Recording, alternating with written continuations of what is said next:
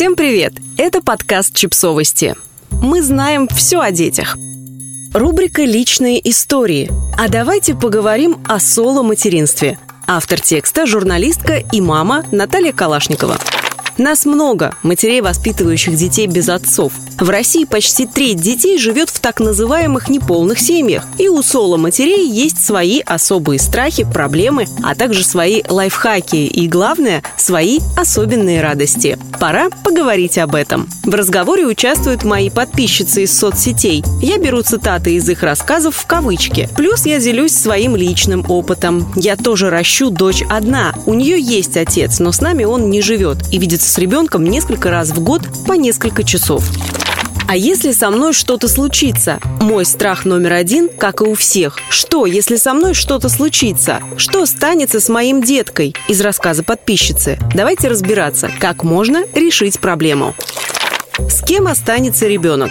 В России есть такая опция самой заранее определить, кто станет опекуном ваших детей, если с вами что-то случится. В органах опеки можно написать заявление, что в случае моей смерти прошу передать моего ребенка, моих детей, такому-то человеку. И ребенок не попадает в систему, а сразу отправится к выбранным вами людям, например, к бабушке и дедушке детей или к тете.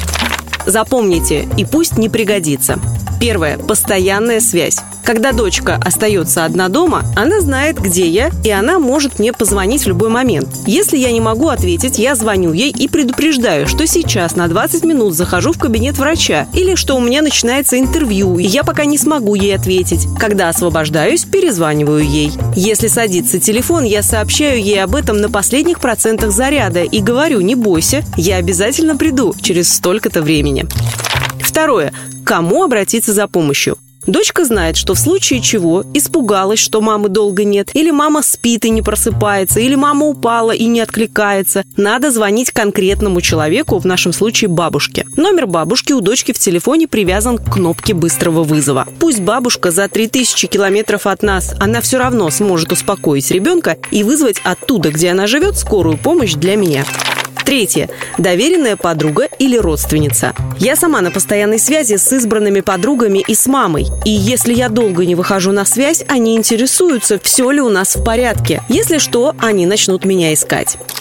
Четвертое. Записка в сумке или в кармане. В рюкзаке в отделении с документами я ношу записку. У меня дома маленький ребенок. Телефон моей мамы такой-то, адрес такой-то. Мало ли что.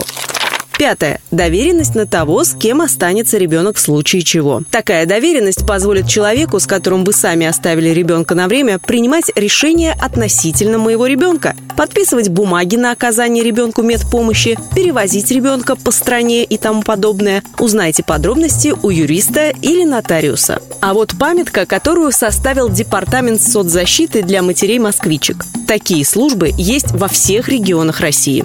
Поправка на коронавирус. Если маму госпитализируют с ковидом, ребенка сначала отвезут в больницу, а потом по окончанию лечения или карантина поместят в социальный семейный центр до вашей выписки или до приезда родственников.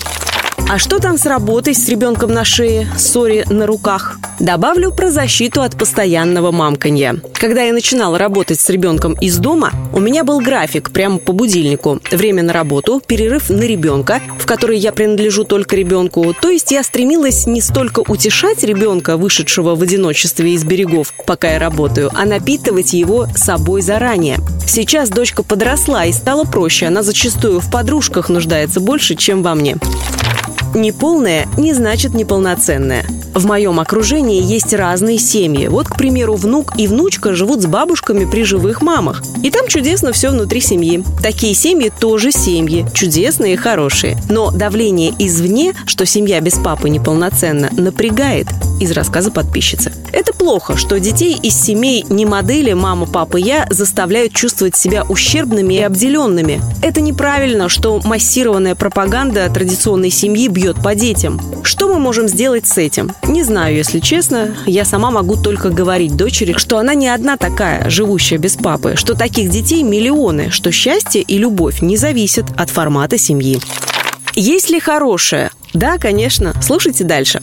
Свобода принятия решений. Свобода действий, реальная свобода принятия решений насчет себя и своего ребенка из рассказа подписчицы. Юридически эта свобода возможна, когда отец ребенка не вписан в его свидетельство о рождении. Но по факту огромное количество отцов не принимает участие в жизни ребенка. Это и вправду очень удобно, когда не приходится ни с кем согласовывать свой каждый шаг относительно ребенка. И тем более, когда никто не блокирует и не саботирует твои решения.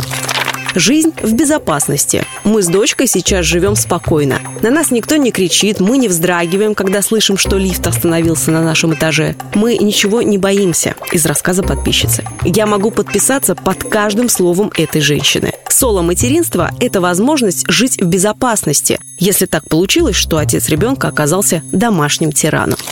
Подписывайтесь на подкаст, ставьте лайки и оставляйте комментарии. Ссылки на источники в описании к подкасту. До встречи!